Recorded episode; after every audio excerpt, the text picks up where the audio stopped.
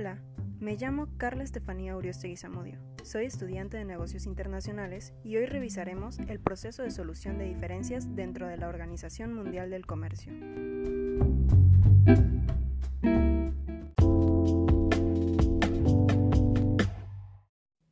Para empezar, debemos saber que existen dos medios principales para dar solución a una diferencia cuando ésta se ha presentado ante la OMC. Primero, los miembros resuelven las diferencias entre ellos de un modo compatible con los acuerdos de la OMC, es decir, que las partes acuerdan una solución conveniente para ambos. Esto ocurre en la etapa de consultas bilaterales. El segundo consiste en la vía jurisdiccional, que incluye la aplicación de los informes del grupo especial y del órgano de apelación. Estos informes son vinculantes para las partes cuando han sido adoptados por el órgano de solución de diferencias. Estos dos medios corresponden a las dos primeras etapas del proceso de solución de diferencias de la OMC. Como última etapa encontramos la aplicación de la resolución. Las consultas bilaterales entre las partes son la primera etapa del sistema formal de solución de diferencias. Aquí, la OMC ofrece a los miembros un espacio para debatir y encontrar por sí solos una solución a sus diferencias.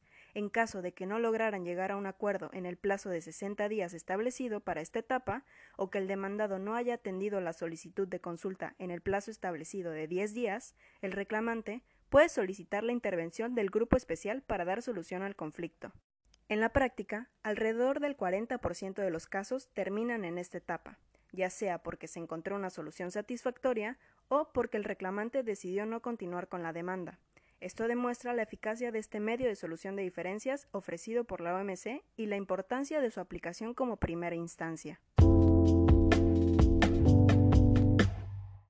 Si el reclamante solicita el establecimiento de un grupo especial, se estaría entrando a la segunda etapa, la jurisdiccional, esta etapa tiene como objetivo resolver la controversia y la resolución del grupo especial es vinculante para las partes.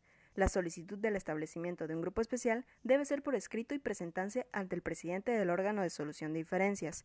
Debe ser lo suficientemente precisa, ya que establece el mandato de los grupos especiales, es decir, que delimita la jurisdicción del grupo especial y el alcance que tendrá la diferencia. Solo se examinarán las medidas incluidas en la solicitud en función de las disposiciones que se establecieron en la misma. El órgano de solución de diferencias es el encargado del establecimiento del grupo especial. En este caso, el demandado puede oponerse a su constitución una vez. Cuando el órgano de solución de diferencias se reúne por segunda vez y si no hay consenso negativo, el grupo especial queda establecido. Una vez establecido, deben seleccionarse tres o cinco miembros, si las partes así lo acuerdan, para componer al grupo especial. La Secretaría de la OMC ofrece a las partes una lista de candidatos para la composición de este grupo. Estos candidatos deben tener un determinado nivel de experiencia y ser independientes, es decir, no actuar como representantes de ningún gobierno u organización en la que trabajen.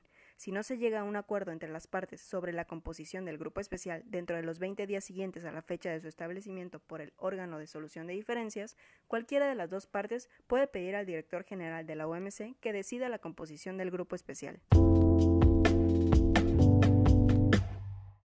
El calendario del grupo especial da inicio con un intercambio escrito antes de la primera audiencia, en el que cada parte expone sus argumentos al grupo especial.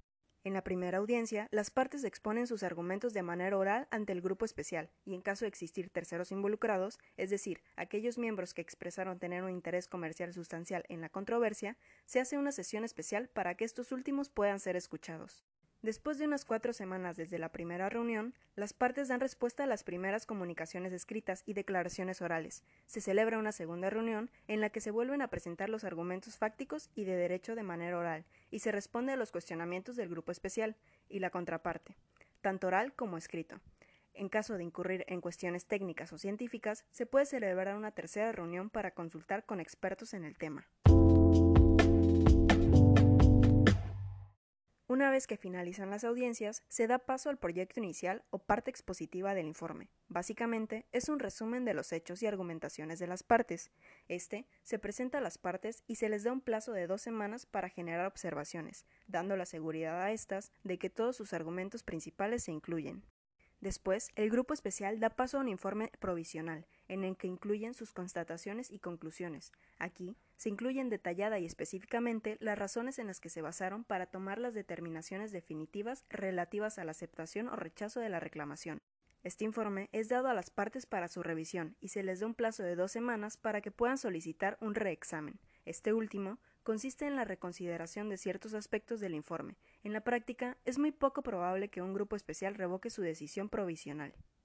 Dos semanas después de la conclusión del reexamen, el grupo especial presenta su informe definitivo a las partes involucradas y tres semanas más tarde a todos los miembros de la OMC.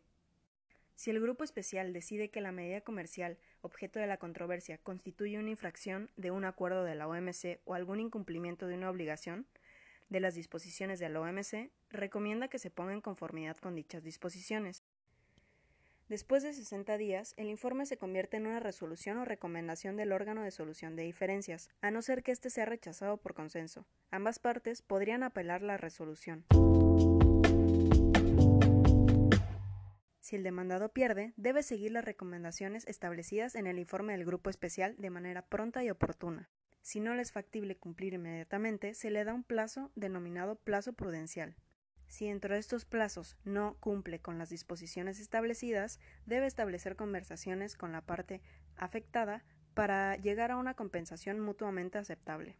Si después de 20 días no se ha convenido una compensación satisfactoria, el reclamante, con autorización del órgano de solución de diferencias, puede imponer sanciones comerciales a la otra parte. Estas sanciones deben imponerse en el mismo sector en el que surgió la controversia. Es el órgano de solución de diferencias el encargado de vigilar la manera en la que se cumplen las resoluciones adoptadas.